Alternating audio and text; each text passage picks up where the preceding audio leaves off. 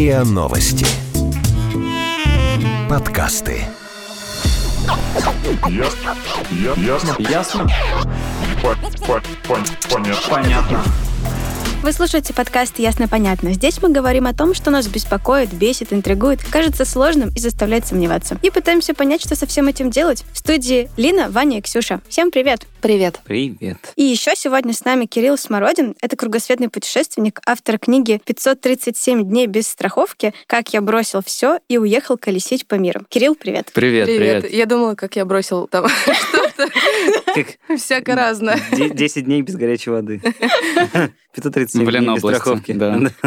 Слушай, что такое кругосветка? Да, это хороший вопрос, на самом деле, потому что она может быть, э, не знаю, очень разной. У меня не было такого вообще желания как бы сделать кругосветное путешествие, но в моем случае это когда ты из одной точки выходишь, возвращаешься с другой стороны. Например, там, ушел на восток, вернулся с запада. Но интерпретировать это можно по-разному, не знаю, посетить все континенты. Но в моем случае это У тебя выше... вышли все континенты? Нет, у меня не было Африки. А можешь Ну, это же описать свой маршрут интересное. примерно, Самое интересное, да. А, маршрут, чтобы вы представляли, из Санкт-Петербурга до Владивостока автостопом через всю Россию. Потом Это какое э, время было? это Тепло, было, э, это было тепло, но под конец уже в сентябре было очень холодно. Там на Дальнем Востоке, в Сибири уже в сентябре очень было холодно. И там подмерзал нормально там на дорогах, пока автостопил. Вот потом через всю Юго-Восточную Азию я спустился, то есть до, до Индонезии. Ну, то есть я пошел южнее и восточнее. Потом перебрался в Штаты, Соединенные Штаты Америки. Как ты добрался до штата? Это был единственный перелет. Катапультой.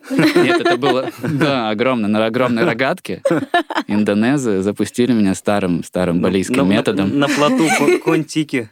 Да, на плоту, да, плот мы построили, на самом деле, в Лаосе. Мы 10 дней, мы построили из бамбука плот в Лаосе. Это в Юго-Восточной Азии, такая страна не очень туристическая. И мы там 10 дней плыли просто и доплыли до Меконга. Это был один из самых таких прикольных опытов в путешествиях. Хотя их много было. И это был я, три белоруса и немецкий полицейский. Вы случайно встретились? Вот немецкий полицейский наводит сразу на мысль. Да-да-да, что там было что-то, да, необычное. Да нет, мы его встретили просто по дороге. Там не так много туристов вообще, тем более на севере В Лаоса. Лаосе немецкого полицейского совершенно случайно встретили на Да, дороге. Я имею в виду, что ты был один, и ты вот этих вс- всех своих... я их всех по дороге собрал, Да. так скажем, в котомочку.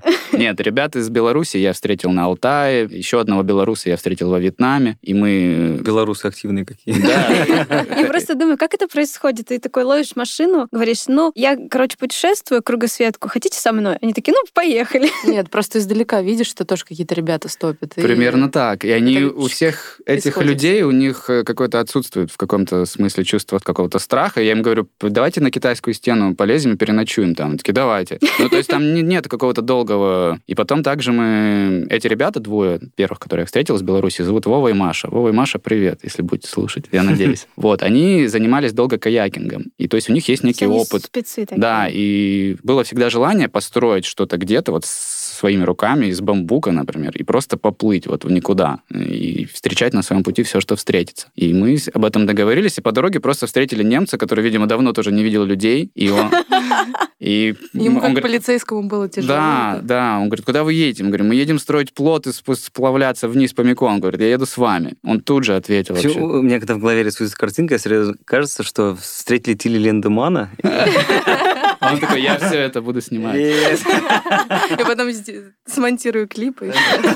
Да, но потом оказалось, почему вообще этот немец, интересный очень парень, он работает в каком-то департаменте полицейском в Германии, который такой экстремальный, он связан с постоянными, ну, не знаю, может быть, это нарко, но он конкретно не рассказывал, но он применяет оружие, у него такая стрессовая очень работа, и он работает там, допустим, три года, и потом на год ему дают оплачиваемый отпуск там, и он и максимально экстремально его проводит, максимально не туристические страны, он там едет на мотоцикле до Патагонии в Южной Америке, то есть он сплавляется, то есть, видимо, он как-то таким образом, не знаю, стресс снимает. У него очень большой оплачиваемый отпуск. Вот я, может быть, не год, но он говорил про полгода, говорит, у меня полгода вот сейчас отпуск. Ну так, и вы построили плот, и вы плыли. Да, да, 10 дней по джунглям просто, вообще, где не было никого, только маленькие деревеньки, походу, и местных, вот глаза местных людей, когда люди вообще туристов никогда не видели, и никогда не видели вообще белых туристов, и они там часто рыбачат или что-то делают, и мы там выгребаем из-за угла. А И там они очень- а очень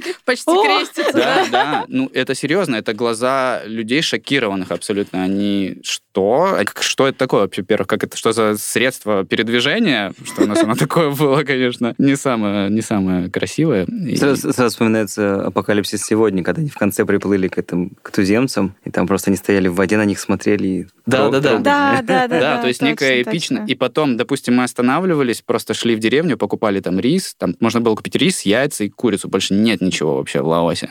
Это питание единственное. И потом Ты имеешь вся- в виду, нет ничего больше из европейской еды? Нет, в принципе, они очень скудно питаются. То есть это рис, курица, чаще всего больше, ну, нет ничего. В отличие, на самом деле, от соседних там стран, просто у Лаоса нет выхода к морю, то есть нет морепродуктов. У них земля такая высокогорная достаточно, очень влажная, слабо что-то растет, ну, кроме такой какой-то тропической растительности. Фруктов очень мало. И они все вечером, мы готовили там рис, и они все деревни собирались вокруг нас, они ничего не говорили, просто смотрели часами, что мы делаем. Это было очень как бы необычное такое чувство, они просто стоят и смотрят. Ну, то есть это в их жизни самый первый огромный такой интертеймент происходит. Они ни- ну, никогда этого не видели. Это, это тоже... У меня есть там несколько фотографий, это, ну... Потом они оставили наскальные надписи, Да, да, да, да, что да. к ним спускались боги все. Да. Потом Подарили им огонь. пещере, да, подарили им огонь, и на самом деле потом там была группа девчонок таких малых, они начали для нас танцевать, какой-то типа народный танец, и мы даже что-то им, какие-то пару конфет каких-то отдали, ну, просто особо нечего было дать, потому что мы там все съели и сами выглядим как уже такие э, Лаосцы. лаосцы, да. И они начали какой-то танец танцевать, ну, то есть как-то это было, да, что-то типа того. Хорошо, а после Лаоса ты перелетел в Штаты. Это После как- Лаоса была еще Юго-Восточная Азия, из, я в Штаты перелетел из Индонезии. Ага. э, в Сан-Франциско и еще жил в аэропорту Сан-Франциско несколько дней, потому что у меня не было ни теплой одежды. Я вообще не знал, Я думала, что... скажешь, что у меня не было визы. Нет, у меня виза была, и я ее в Индонезии получил, кстати. Это... Я вообще выезжал, у меня не было вообще никакой визы. Я вообще очень... Ты просто такой пустой загран. Да, Ага. у меня- не, я ездил там пару раз в Европу, и Ну, как вообще у меня ты не было получил? большого опыта. Вообще, визу США, сейчас, будет- сейчас лайфхаки, наверное, как ру- рубрика лайфхаки, что визу США можно получить, на самом деле, в любой стране, где есть консульство, посольство США. То есть это можно сделать в любой стране. Ты идешь, заполняешь эту классическую анкету, оплачиваешь сбор, идешь на собеседование. То есть хоть в Индонезии, хоть в Таиланде, а консульство США А как есть же доки, практически которые ты везде должен предоставить? ты приходишь с анкетой, ты все заполняешь в электронном виде. То есть там нет такого, допустим, как сейчас волна людей хлынет в Индонезию за визой США. Там я не. Екатеринбург снимать. Да, я не показал ни одного документа. То есть это только лишь личное общение. Э, Нет какой, никакой справки. Причем у меня такой путь был, я, ну, я долго общался, это ну, минут 30, и я показывал, что я, как путешествую, как там зарабатываю деньги. То там очень много вопросов было, но я ее получил и вот полетел в Сан-Франциско в шлепках. И потом я понял выражение Марка Твена, что самая холодная зима в моей жизни — это лето в Сан-Франциско. Это действительно, ну, вот это Калифорния, я что-то думал, что там очень тепло, но это очень, это очень, очень холодный город, там постоянно дует. Ветер, да, с Да, океана, там ветер, и у меня была одна футболка, я вышел из, из аэропорта, просто задубел, и потом еще ну, полтора суток в аэропорту провел, пока кого-то на каучсерфинге нашел. У меня не было там ну, никого, где остановиться. А И по Азии нормально без виз было? Там Ну же да, тоже всё- какие-то свои есть? Все, э, все безвизовое в Азии в основном. Там визу по- по въезду, китайскую, китайскую визу я в Иркутске получил, месячную, просто туристическую. Это, в принципе, тоже несложно, потому что там очень много людей и агентств всяких оказывают такую услугу. Вот. И Таиланд безвизовый, Вьетнам безвизовый, Лаос безвизовый. Даже сейчас 30 дней сделали безвизовый Лаос. Я не знаю, кому-то это интересно. сейчас. Ну нет, нет, это не то, что нам нужно.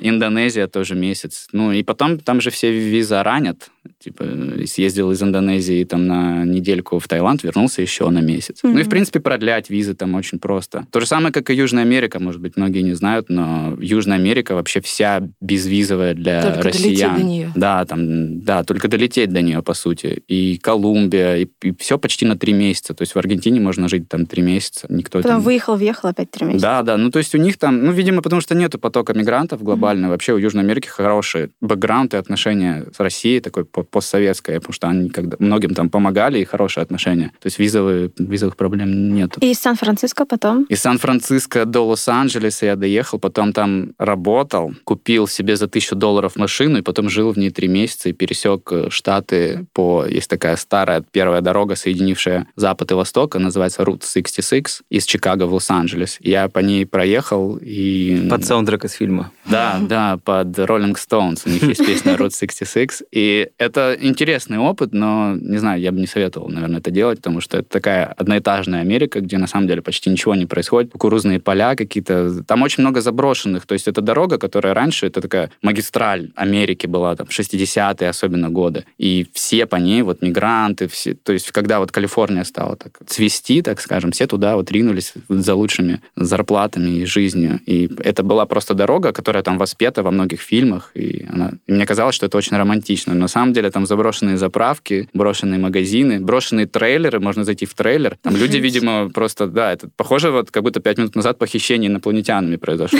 Там все вот осталось, там столовые приборы какие-то, какая-то форма висит там военная. То есть люди как будто взяли просто... Ты один все это время был? Уехали, да, да, да. Это не жутко? К этому привыкаешь. На самом деле от этого начинаешь получать удовольствие некое даже. А подожди, а на, на что ты ел? На что ты заправлял Ой, машину? Это очень хороший вопрос. Я работал, прежде чем купить машину, я работал в Лос-Анджелесе и заработал ну, определенную сумму, чтобы мне хватило там на бензин, на проживание. Немножко в Йосемите, в национальном парке я поработал. Просто там появились люди, которые такие, ты не хочешь нас просто покатать по национальному парку? Потому что в национальном парке, там, если ты не на машине приехал, там курсируют только автобусы. И там просто группа финнов была, и, а у меня был такой как маленький минивенчик. Я его купил у дедушки, там, который переезжал в Чикаго, и он продал мне его за тысячу долларов. И он ни разу вообще меня не подвел. И на нем там больше 12 тысяч километров проехал. И он ни разу с ним ничего не произошло. Но это постоянный вопрос, типа, денег. Это Ну, всег- это классика, естественно, это интересует большинство, да, это в конечно. путешествии, это всегда, ну, наверное, поэтому, когда меня спрашивают, хотел бы еще раз, я такой. Не, Да. мы- Давайте мы сначала закончим с э, маршрутом, Да, давай. и потом вернемся А то он к сейчас пока такой, да, не Да-да-да. очень понятный. Ну, дальше я пересек штаты, то есть с запада на восток. Я проехал через Чикаго, это уже восточные города, Детройт. Я почему-то решил, что мне обязательно надо побывать в Детройте. Он это это супер прикольный город. Это вообще город, который я рекомендую посетить. Он, конечно, уже восстанавливается, но такое ощущение, когда там в даунтауне находишься в центре, видишь его размах и видишь, как будто людей здесь в 10 раз меньше, чем должно быть для вот этого размаха. Как будто ну, вот какая-то вирусная эпидемия произошла недавно, и только некоторые люди начали выходить. Вот. И Это очень прикольное ощущение, очень необычный Ну, То есть такой полупустой город. Да, полупустой город, но сейчас в него очень многие люди возвращаются, особенно всякие стартапы, IT-компании, потому что многие здания, сейчас же такая урбанистика перестроечная пошла, что многие здания очень дешево в аренду сдают, и там переезжают IT-компании, какие-то креативные агентства туда, потому что там дешево жить, в отличие там от больших городов, типа Лос-Анджелес, Сан-Франциско, Нью-Йорк. И он как-то так э, восстанавливается, и за этим интересно понаблюдать, поездить, посмотреть. Поэтому, если кто-то едет вот в Чикаго, потому что там недалеко от Чикаго, съездите в Детройт на несколько дней. Это ну, город, который не похож на другие вот города в США, он какой-то очень, очень атмосферный такой. И потом Дальше я доехал до Нью-Йорка. я добью. Да-да-да, До- доехал до Нью-Йорка, и там я прожил две недели на, на Брайтон-Бич, конечно же, потому что сразу же нашлись люди русские, которые там живут. Я продал там свой минивэн. Я когда продавал минивэн... За просто- сколько ты его продал? Я его за эти же деньги продал. Обалдеть. Я просто за тысячу, и я его продал, можно сказать, знакомым знакомых. И это был парень, выходец из Израиля, который вот разговаривал. Это прям вот э, как в «Брате 2», когда он покупал эту машину, вот все тут тоже метро сверху ездит. Я ему продал этот минивэн. Он до сих пор на нем, кстати, ездит вообще без проблем. И слушать саундтрек из «Брата 2». например. Да, да, да, чтобы не сломался никогда.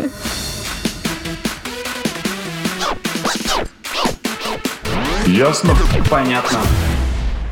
Все это время было желание преодолеть какой-то маршрут по воде, то есть по океану. Там. Вообще я хотел в Южную Америку да, пойти, доплыть, наверное, неправильно глагол, но назовем так, по водичке. Вот, и я поехал в порт, и я познакомился с барменом, он мне дал номер капитана, который возит людей смотреть на китов. Это Массачусетс, это чуть севернее. Я поехал, но меня не взяли. Я не знаю, может, что-то я ему не понравился как-то, может быть, э, плохой английский, может быть, еще что-то. Я потом двое суток просто ходил в порту и каждому кораблю подходил и спрашивал, нужен ли вам работник, нужен ли вам работник. Я просто говорил, do you have some job for me? I'm just looking for something. И все. Вот. И, и мне отказывали, отказывали, отказывали. И я, я уже, ну, думал, все, сейчас поеду в Нью-Йорк, там попрошу у кого всех там денег, полечу домой. Как-то, ну, состояние отчаяния, такой, нет, пойду. И там в самом каком-то конце там пирса а, одного из там деревянное судно стояло, и я поговорил с капитаном, и меня туда взяли. И это была историческая шхуна 1925 года. Какая она по парусная. размеру? Она по размеру метров 35 длиной, Там 8 человек могут внутри жить. Это историческая шхуна, она называется Хинду, если правильно говорить, индус, что она в 1938 году бывала, была в Индии, и потом ее переименовали. Я устроился на нее матросом. Это прям, ну, это не реплика, то есть это не перестроено. А что реально. оно делает, это судно? Они возят, просто? э, ну, то есть э, это как такая историческая лендмарка этого города. То есть люди приезжают, чтобы походить под парусами. Или, допустим, свадьбу провести. Или очень часто какие-то, м, допустим, кто-то уходит из семьи пожилой, да, а у них очень часто они вот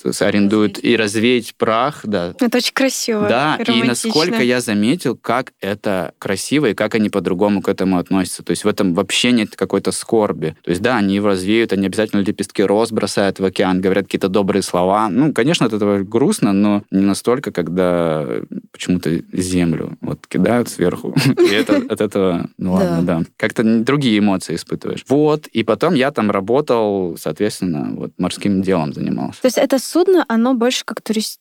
А как вообще вот без подготовки нормально э, на судно М, попасть? о- о- Очень сложно. Мне, мне очень повезло, надо- да. Это Нет, очень, книжку очень. даже элементарно. Ну, а что? Ну, это же. Мы же все понимаем, какого рода это работа. Да, конечно. Да. Ну, просто, Тяжелый- ну, чисто, профессионально. То есть тебе говорят, вот э, это- вяжи узел. И ты такой, елки Да, и ты начинаешь с самых вообще азов. Это очень вообще, мне повезло, на самом деле, это очень лояльный и прикольный Кэп, капитан там был. Он молодой, он сам, у него папа путешествовал, он сам путешествовал, он- ему нравится Россия, он очень долго слушал там мои истории про Россию. Он попросил, вообще, когда вот это собеседование проходило, он вообще мне песню попросил какую-нибудь спеть. И что Я- ты и ты спел? спел любэ. Я спел Газманова. Я, я еще думаю, да, надо что-то спеть. Я говорю, он все равно не поймет. Типа, надо что-то спеть. Я ему пел Газманова. Я ему пел «Ты морячка и моряк», да. И он потом очень часто просил именно вот эту песню ему еще раз спеть. Он пытался как-то повторить ее. И он сказал, хорошо, у тебя неделя, говорит, и посмотрим. Просто на самом деле на подобных деревянных исторических кораблях есть очень много работы, которая с морским делом очень мало связана. Типа просто драить Фотограф. палубу. Нет. др- Да. Фотограф. Если бы. Нам нужен СММщик. Да, Ну, да, да. почему Нам нет? нужен креативщик, копирайтер, как бы, да. Э, Нет, есть очень много работы, для которой не нужны огромные профессиональные скиллы. Ну, просто, допустим, лаком покрыть огромную, зашкурить ее, покрыть лаком. Это вообще самое главное, что всегда происходит на деревянных э, кораблях. Это постоянное обновление поверхности, чтобы там ну, не заводилось ничего, она не гнила. И для этого особо не нужно никаких навыков, ты просто полдня тратишь для того, чтобы что-то стругать там. Вот. И, но потихоньку ты так или иначе, мне сразу такую стопку книг поставили. И вообще потом у, у них вообще волонтерство, в принципе, очень развито. То есть они очень ну, благосклонно конкретно у этого капитана. Там часто потом какие-то люди приезжали. То есть я помню, там к нему приехал друг его знакомых знакомых, он его сам не знал. Он физик в школе в Вайоминге, это северный штат гористый. У него две недели отпуска, и он просто решил приехать, вот поволонтерить и вот познакомиться с океаном м, в место, которое совершенно вот ну, не, не лежать на ли где-то там в Мексике, а вот он так как-то Я активно. сразу представил своего физика из школы, который... В Мексике. Ну, Он, он максимум, что он шел бы в поход и на гитаре бы там... Или Ну на да. дачу ехал сажать. «Милая моя. Что тоже, кстати, прикольно. Если бы он, наверное, увидел, что я очень неспособный человек, наверное, бы я бы там не остался. И так ты сколько походил? Я там три недели работал именно мы в заливе, просто возили туристов. И потом, что самое вот интересное было в этом периоде, что на зимовку они пошли в Карибы. То есть это с самого севера по Атлантике. Это ну, не, не вдоль берега, а далеко от берега. То есть нельзя так вдоль берега было идти. Это ты берега вообще не видишь. То есть это... И мы 16 дней провели просто в океане. Ну, то есть я не видел земли 16 дней. И это совершенно другое, чем быть в заливе. Вот А в как ты себя чувствовал? Там же качает. это очень качает. И, ну, я на самом деле очень быстро перенес морскую болезнь. Просто у меня день это было, и потом раз, и все нормально. А у нас был еще один парень, который был в заливе, но никогда не был в океане. Это совершенно разные вещи. Там другие волны, ты не видишь земли. Это психологически иначе ты это воспринимаешь, потому что ты вот замкнутое пространство, немного Песчинка. людей, и это, да, и это вот такая, такие волны. И друг- Штиль ничего-нибудь какой-нибудь случился, и вот да, там стояли. да, да, бывало такое, но мы шли и с мотором, там есть А. э, уже, естественно, современные... Ну, сейчас это большой риск, на самом деле, ходить на парусном судне вообще только под парусами и не иметь вообще двигателя. Таких, на самом деле, не существует сейчас. То есть, если что-то случится, то вас просто, ну, вас не найдут никогда, снесет куда-нибудь или э, течение. У нас был такой, мы потом в шторм попадали раз. И если бы, наверное, не двигатель, можно просто по течению уйти, просто все, и потеряться. Вот, и был парень, который, он все 16 дней ему было плохо. Я думал, он, он реально, да, да. И он не ожидал, что будет так, то есть опыт какой-то вот в море э, или в заливе, и опыт океанский, он совершенно такой разный. Но это просто тебя тошнит, ты не можешь есть. Да ты не можешь ничего делать. Это, это вот как постоянно. э, после какой-то такой очень-очень веселья такого. Вот помните, допустим, засыпаешь в 7 утра, если вас в 7.30 разбудить. Ну, понятно. Вот, вот когда ты, ну, максимально ничего... Слава богу, Хорошее сейчас понедельник, я в субботу проснулся примерно так же.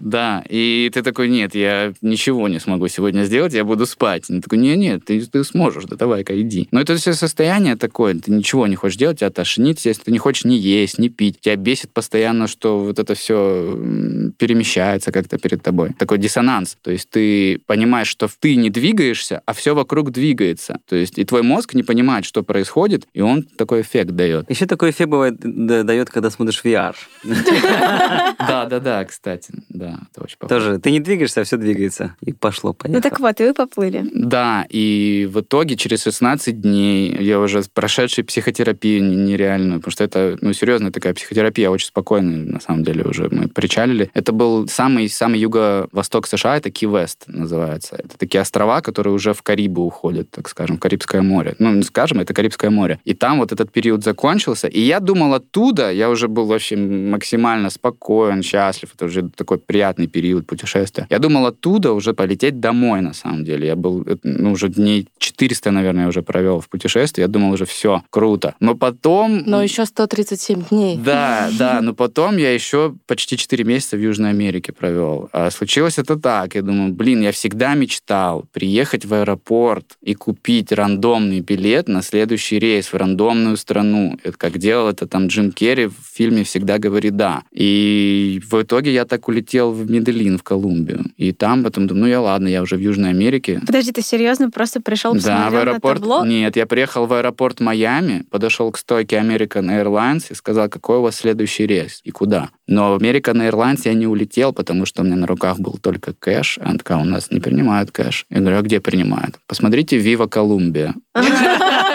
Там, говорит, не только кэш принимают. Да, там можно расплатиться чем угодно.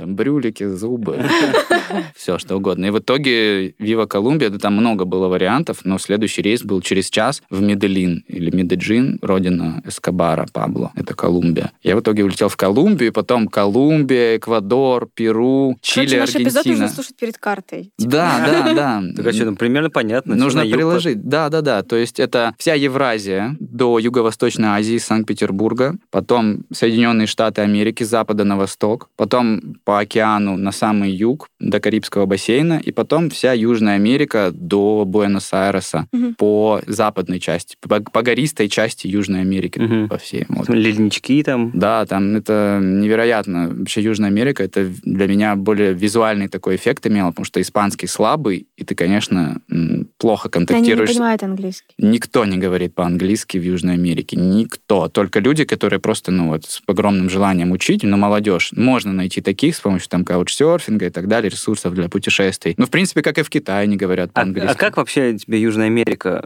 Просто считается, что она входит там в топ самых опасных мест для путешествий. Да, особенно вообще в Бразилия какая-нибудь. Я не был в Бразилии, кстати, потому что я вот другую Обогнул. часть обогнул, да. И мне как-то не было интересно, разве что амазонский регион был интересен, но я решил по гористой части пойти. Бразилия действительно считается такой, там надо быть очень осторожным, там очень много карманников. Там вряд ли там произойдет какое-то убийство, но что тебя обчистят, это то же самое Колумбия, но сейчас самая опасная страна в Южной Америке это Венесуэла, на самом деле, потому что там очень много политических волнений. Ну да. Ну, сто процентов там просто нужно быть внимательным. То есть, если ты выглядишь как такой американец с огромной камерой, там, вот, часами, то шанс того, что там просто приставят нож где-то и ограбят, он, он огромен. Но это чувствуется? Это Ну, чувствуется. Это чувствуется, когда ты идешь. Напряжение, которое Да, нависает да, в Типа воздухе. ты взгляды Чу- какие очень чувствуется, особенно в центре вот городов больших ты идешь И понимаешь, ты что прям пасут. чувствуешь, очень много людей на тебя смотрят. Ну, что ты по-другому выглядишь еще. Да, но я выглядел не очень так, что у меня что-то есть вообще, потому что я выглядел не очень презентабельно, если честно. Но просто человек, который идет э, сбоку, у него там коврик и палатка, видно, что он там ночует очень часто где-то на улицах, вряд ли у него что-то прям такое есть, но ты все равно это чувствуешь. Чувствуешь, что тебя, на тебя очень много людей смотрит. Поэтому там, да, и я помню, встретил, пару дней общался с аргентинцем, у него был огромный шрам на руке, и он уже год, по-моему, путешествовал по Южной Америке, и вот так ему как-то подставили, и он взялся за сумку, то есть за свою. То есть он не отдавал, ему так полосанули, да, по руке, у него шрам, и все равно забрали сумку. Я говорю, а что ты не хотел отдавать? Ну, а если бы тебя убили? Он говорит, да там, типа, GoPro было со всеми записями, со всеми записями с Патагонии, говорит, красивые места, говорит, я что-то так не хотел отдавать. И он с временным паспортом путешествовал. Первый раз видел временный паспорт такой на две странички, просто ему выдали в консульстве. Он, я сказал, он аргентинец, он был бельгиец, а, а встретил я его в Аргентине. А, ага. То есть вот, ему выдали местный паспорт. А как ты общался с местными, если испанский такой разный? Очень на таком basic э, испанском. Ола.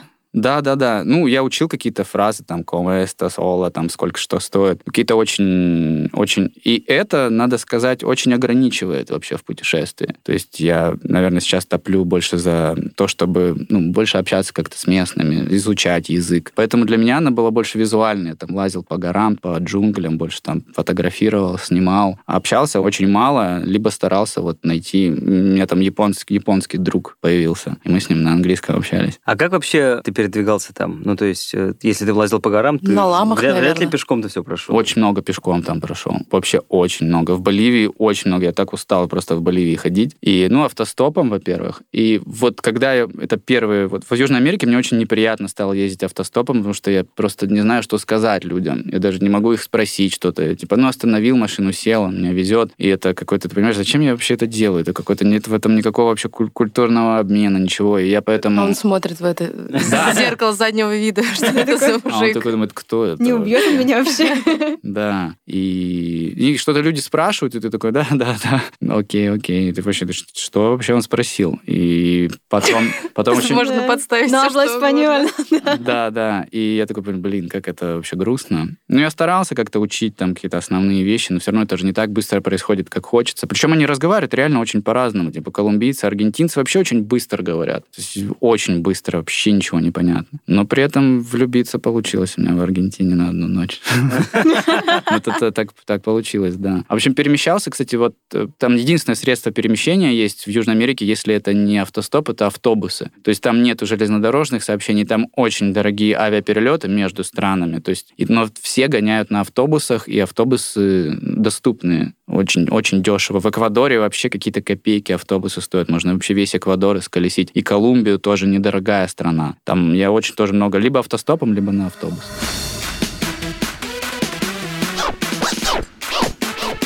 Ясно? Понятно.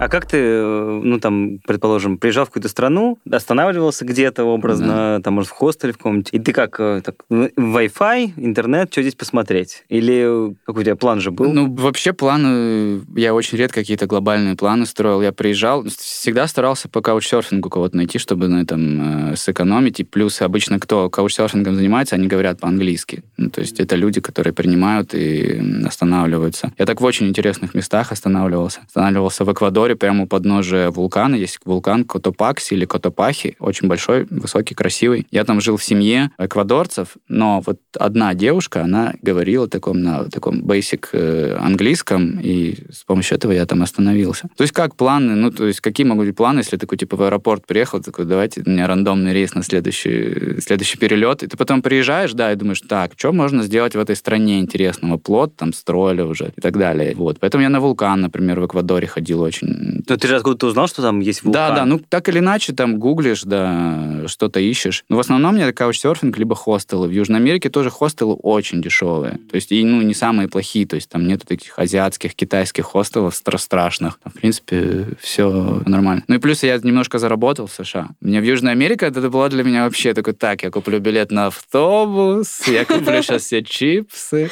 я буду- Короче, я- миллионер из я США. остановлюсь, да, я остановлюсь в хостеле, все, моя жизнь бомжарская Купил закончилась. себе отель. Да, да. В Евротуре. И деревня вот это на горе. Да, да, это, что-то, что-то в этом духе такое. Так а почему бы не позволить себе пиво вечером в кафе? Я не буду покупать в магазине, там, я пойду в кафе посижу. Разливного хочется. Да, да, да, да, да, Жигулевского.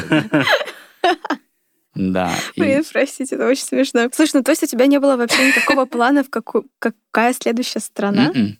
То есть, ну, нет, вообще не было. То есть Ты я- такой дошел до края и такой, так, что там? Да, да, типа того. А То там- И не было по времени понимания. И, то есть я вообще не знал. То есть Типа это... какой день недели, какое, я очень... какое О, это число? вообще не знал никогда. Да, Ну, как да, же я ты уже по- ориентировался в пространстве, во времени? Ты же общался там с, с родителями, с друзьями. Ну да, но мама же, когда пишет, не спрашивает себя, какое число сегодня. Она просто спрашивает, как дела?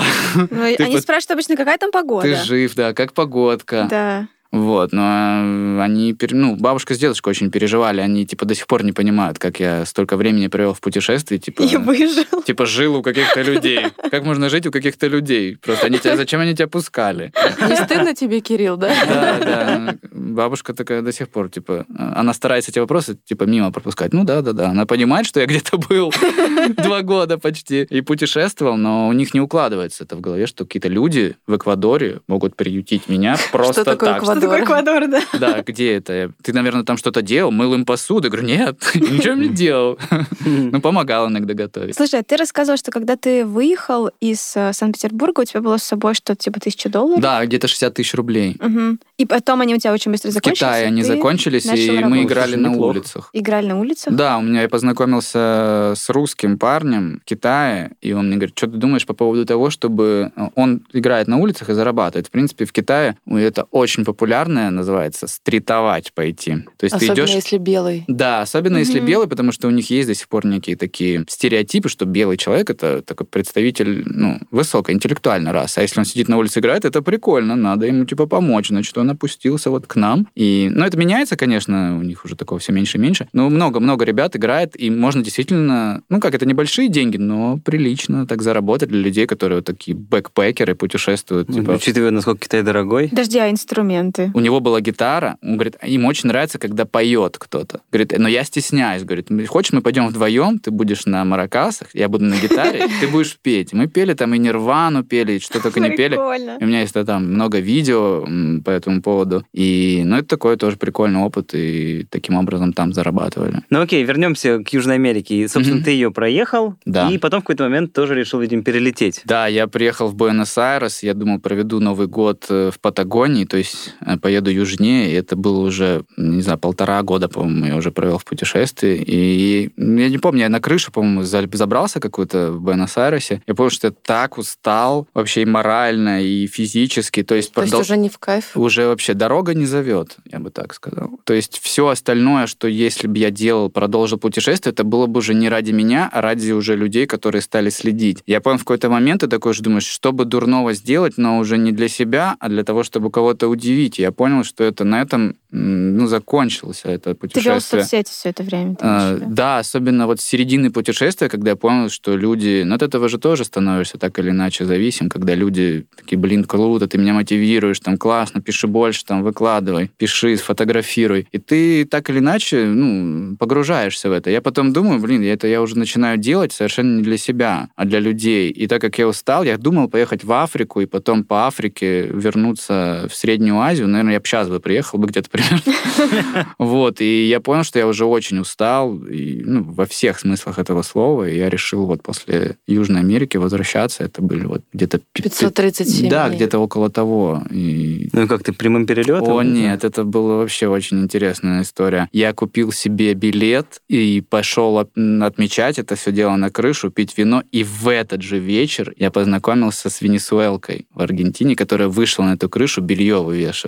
И она не знала ни слова по-английски, я по-испански просто очень дубово, но это была очень прикольная ночь, а мне на утро вылетать, и утром, я, ну, там на той же крыше, в общем, мы остались, там такие прикольные лежаки были, там, то есть чилили люди. И утром я проснулся, а уже нету никого. Я думал, что это вообще какой-то некий сон. Потому что в таком путешествии иногда, ну, ты такой начинаешь, как будто ты начинаешь немножко съезжать, особенно где-то там в океане находишься, ты начинаешь, ну, такая реальность, она немножко так дребезжать начинает. То есть ты такой не всегда понимаешь, типа, реально уже это происходит или нет. Думаю, блин, может, это не было это? А потом она мне в Фейсбуке написала Возьми меня в Россию. тринкнула мне в Фейсбуке. Я думаю, блин, офигеть. И я купил билет с пересадкой в Лондоне. Что он был самый дешевый. И меня не хотели сажать, на самом деле, без транзитной визы в Великобританию. Но посадили, и я минут 40 разговаривал с пограничником. Это было, не помню, какая авиалиния, с пограничником в Лондоне. Минут 40 разговаривал. Он меня очень много всего да, спрашивал. Там пограничный контроль. Именно когда я был в Буэнос-Айресе. Он говорит, почему вы так летите, почему так, почему ручная кладь, где вы путешествовали два года, и у вас ручная кладь, а я все там оставил, потому что с ручной кладью билет был дешевле. Я все там, все свои... На крыше там же оставил. Пожитки, да. Я, я в, хост, в хостеле оставил там на первом этаже. Я очень долго с ним разговаривал, в итоге меня посадили... Поверил. э, Да, на рейс. Но это... э, ну, я думал, что все, все вот закончилось, но в Лондоне я... Это очень странная опять ситуация. Я прилетел в 3 часа ночи в аэропорт Гатвика, в терминал номер 2, и ты сам себе вызываешь автобус, чтобы тебя увезли в терминал один. Я никогда такого не видел. Ты берешь трубку и вызываешь автобус. И в итоге так получилось, что я без транзитной визы, без ничего, еще съездил в Лондон просто. У меня не было никакой визы, потому что этот водитель не довез меня немножко до терминала первого, высадил меня на той остановке, с которой люди уезжают в город.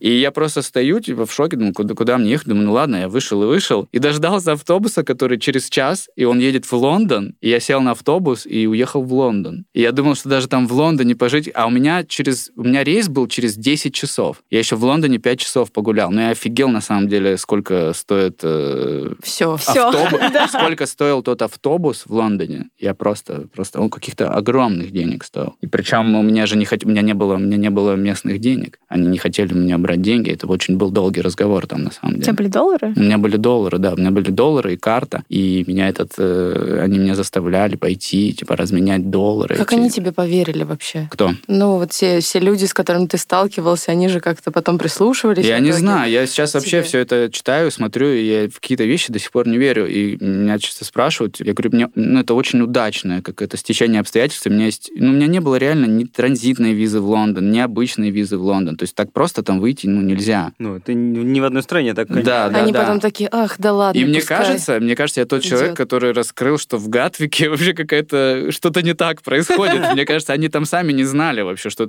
там же человек может просто выйти между терминалами и уехать. Ну, предполагается, что он с визой, наверное. Ну, предполага-. Предполагается, Да, что да, все предполагается, порядочные. да. Но я вернулся, потому что я ходил там, это было еще вот э, время Нового года, там все симпатично, красиво, правда, ничего не работало. И э, я думаю, блин, может быть, еще в Лондоне пожить месяцок. Но я просто уже хотел всех увидеть. Маму, Ну, сестру. А обратно нормально улетел? Там же тоже есть пограничники, которые смотрят у тебя...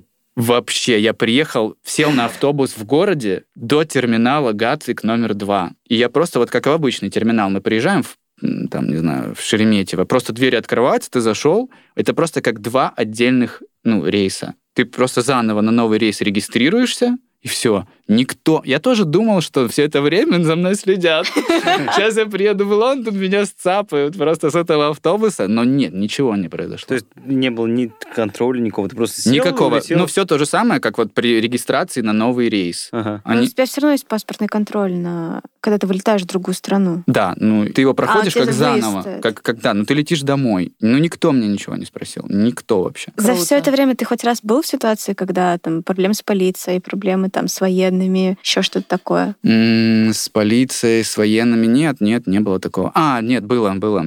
А, Вот в Лаосе, когда мы на плоту плыли, мы один раз... э, С вами плыл полицейский.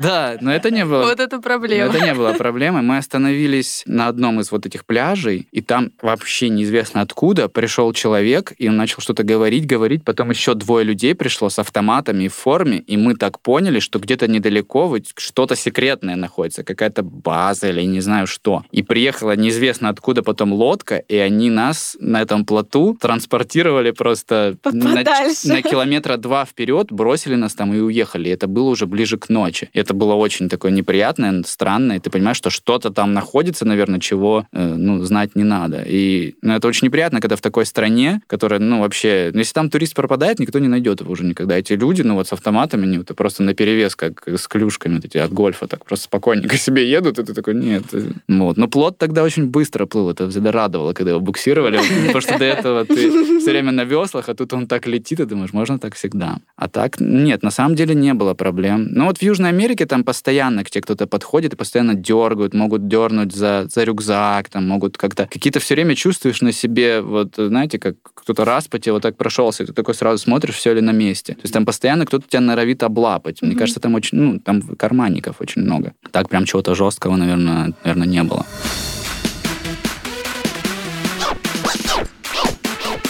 Ясно? Понятно. Сейчас будет немножечко бабушкин вопрос. А чем питался-то? Что кушал? Нет, это хороший вопрос на самом деле. Я очень мало, наверное, узнал о кухнях других стран. Я узнал о самых дешевых кухнях других стран. Но в основном это... В Азии вообще с этим нет проблем, что в Азии очень много дешевых, особенно там вот э, юго-восточные, фрукты, овощи, там Таиланд особенно. Рис вообще. Мне кажется, я после Азии просто на 90% из риса и 10% из лапши состоял просто весь. В Южной Америке очень плохо с едой, потому что они все там жарят, они все жарят, пережаривают до невозможности какой-то, хотя у них есть, ну, очень хорошие продукты. Самые вкусные ананасы вот в Эквадоре я пробовал, они очень дешево стоят, и это просто что-то невероятное. Каждый день ананас съедал, mm. просто до жжения на губах. Все равно на характер каждый день съедал ананас. Ну, в США очень повезло, потому что на шхуне, допустим, там всегда закупали провиант. Я там нормально вообще так набрал веса после голоданий. Вот. Ну, в разных странах, конечно, по-разному, но мне кажется, хуже всего вот в Южной Америке дела обстоят с едой, потому что там очень скудный стритфуд. То есть стритфуд в Азии это просто что-то, ну, великолепное. В Таиланде, в Индонезии, да даже в Лаосе там что-то есть. В Китае он странный, конечно, но ты к этому привыкаешь. В Южной Америке стритфуд, он очень грустный, какой-то что-то пережаренное, какие-то вариации вариации там либо мяса, либо лепешек, либо вот кукурузы какой-то, которая просто до углей доведена. Поэтому там сложнее. Не бывало такого, что просто или финансово, или и просто вынужденно не ел да, да, несколько да. там дней? Несколько дней, да, да, бывало. Обалдеть. Ну, без, ну, это нормально. Ну, без воды, без воды э, сложнее, допустим. Ну, без воды так много не проводил. Ну, наверное, когда лазил там по... Да, да, да, по горам, когда... В Боливии, в Боливии, вот юг Боливии, очень, очень там погода такая, там днем очень жарко, а ночью очень холодно. И днем, конечно, очень много воды выпиваешь, особенно там вот Солончак есть, и вот там высохшие озера, там постоянно хочется пить. И еще и высокогорная местность, то есть там больше 4000 метров над уровнем моря, ты постоянно жуешь листья коки, это помогает. И пьешь чай там из местных отваров. Но, ну да, 2-3 дня точно, наверное, я бывало, что не ел. А интернет есть везде? Нет, это, это большая проблема. Я вообще очень много забавных приложений для себя открыл. На андроиде есть приложение вообще сумасшедшее. Я не знаю, кто его придумал, насколько это легально. То есть это приложение, ты один раз где-то подсоединился к интернету, а потом он сканит все Wi-Fi вокруг и распароливает их. Что? Серьезно? Я вообще был в шоке. Какие-то пароли не подходят, видимо, потому что обновляются у людей пароли. Я не знаю, как эта система работает, но какие-то реально подходят. Я пользовался несколько раз в США, например. И это просто что-то что невероятное.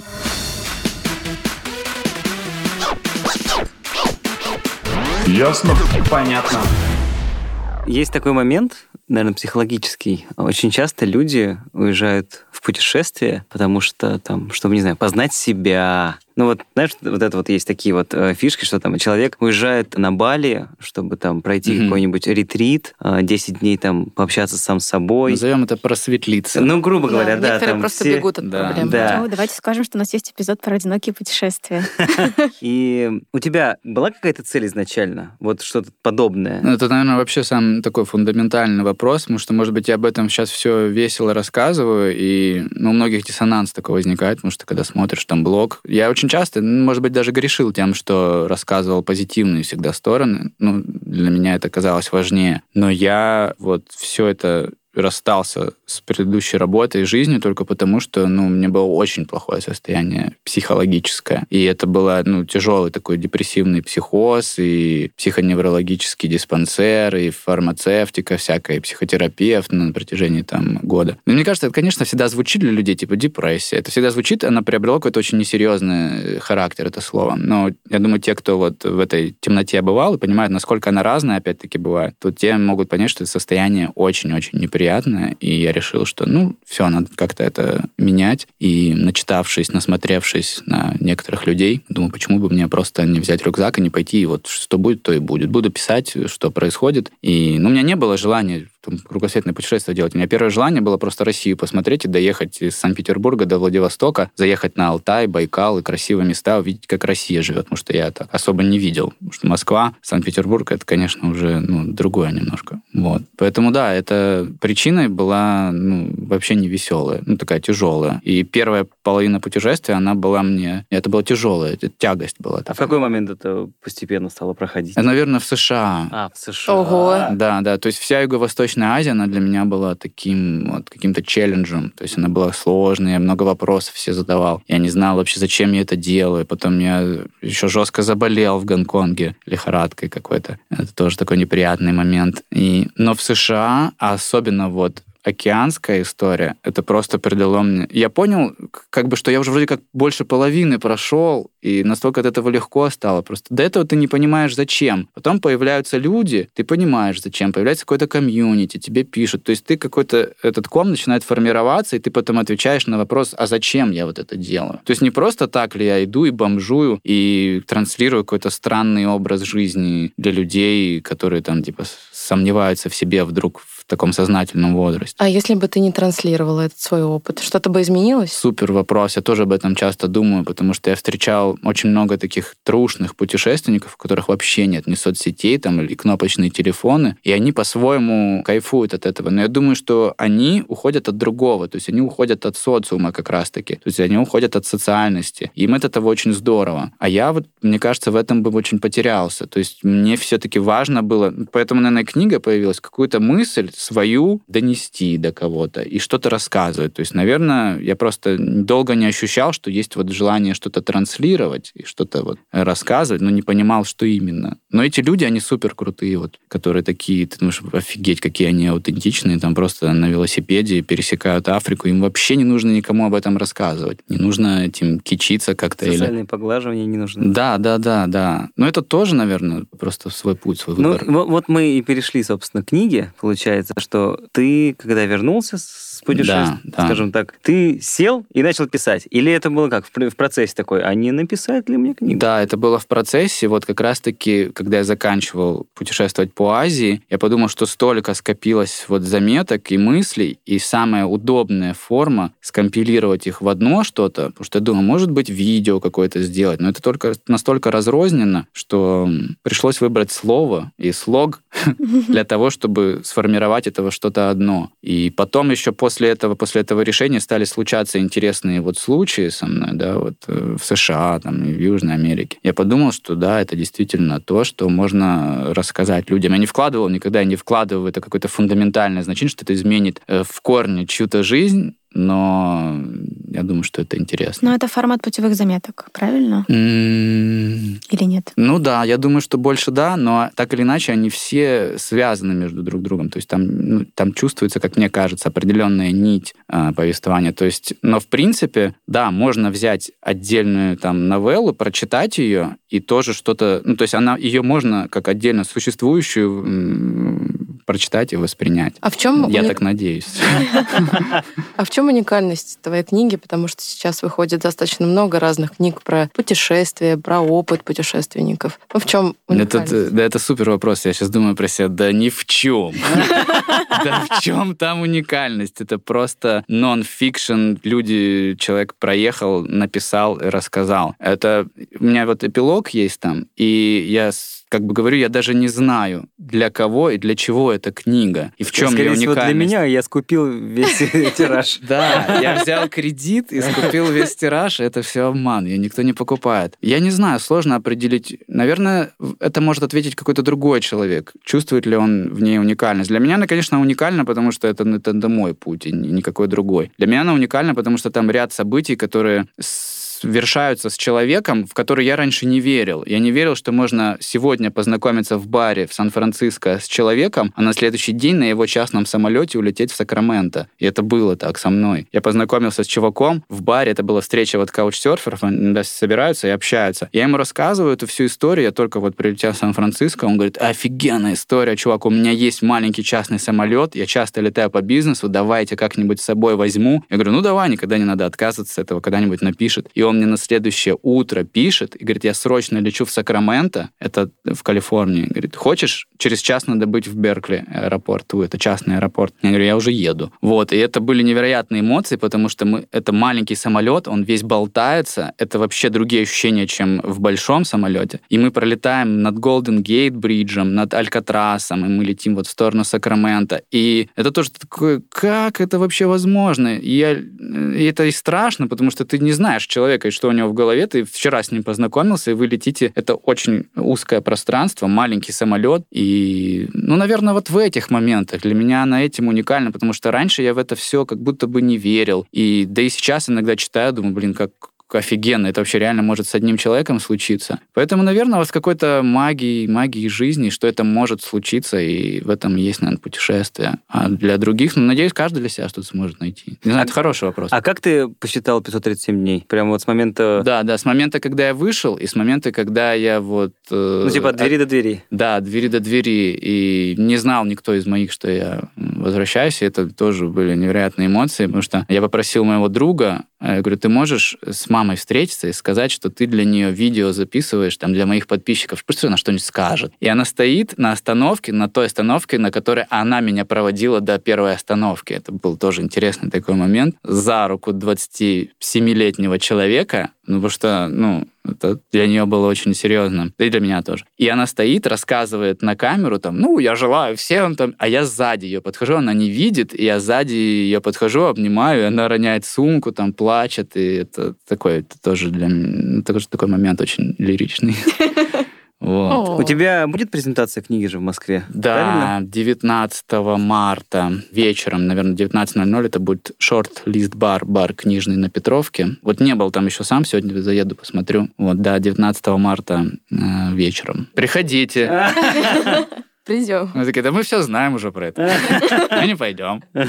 Будешь рассказывать про путешествие? Да, да. Ну, я надеюсь, что попробую построить так презентацию, чтобы мы попробуем поговорить о больше вот каких-то психологических аспектах путешествия, чем вот о том, как круто я там полетал, поплавал, побывал. То есть, чтобы это больше было ближе ну, людям и их проблемам, потому что, мне кажется, эта книга — это как легкая психотерапия. По крайней мере, так это сработало со мной. То есть я намного счастливее, счастлив. Я никогда не мог это ответить раньше на этот вопрос однозначно «да». Сейчас могу. Я думаю, что для меня это была определенно психотерапия сложная, там, непростая, тяжелая. Там, я плакал реально в путешествии несколько раз, не, не понимая от чего просто. Я просто плакал, думаю, зачем я вообще это делаю, типа, зачем я тащусь с этим рюкзаком, потный, грязный, голодный. Вот, наверное, для этого чтобы, чтобы кто-то что-то прочитал для себя, в итоге отметил что-то, не знаю. А что теперь ты будешь делать? Сегодня Нет, вообще, вообще теперь. интересуют твои планы на сегодня. Выпустил, выпустил книгу, а что теперь? После презентации, какие планы творческие или вообще что Ну, дальше? вообще, Что- чем ты будешь заниматься теперь? У тебя Это, была это типа как работа. люди, люди а приходят потом из армии и такие, изменилось. Да, «Чё после делать?» такой насыщенной жизни всегда кажется, что вот что эта серая жизнь, обратно, она, да. ну, такая. Да, и в этом проблема есть на самом деле. Я сейчас чувствую, что жизнь без подвига, она, конечно, скучна.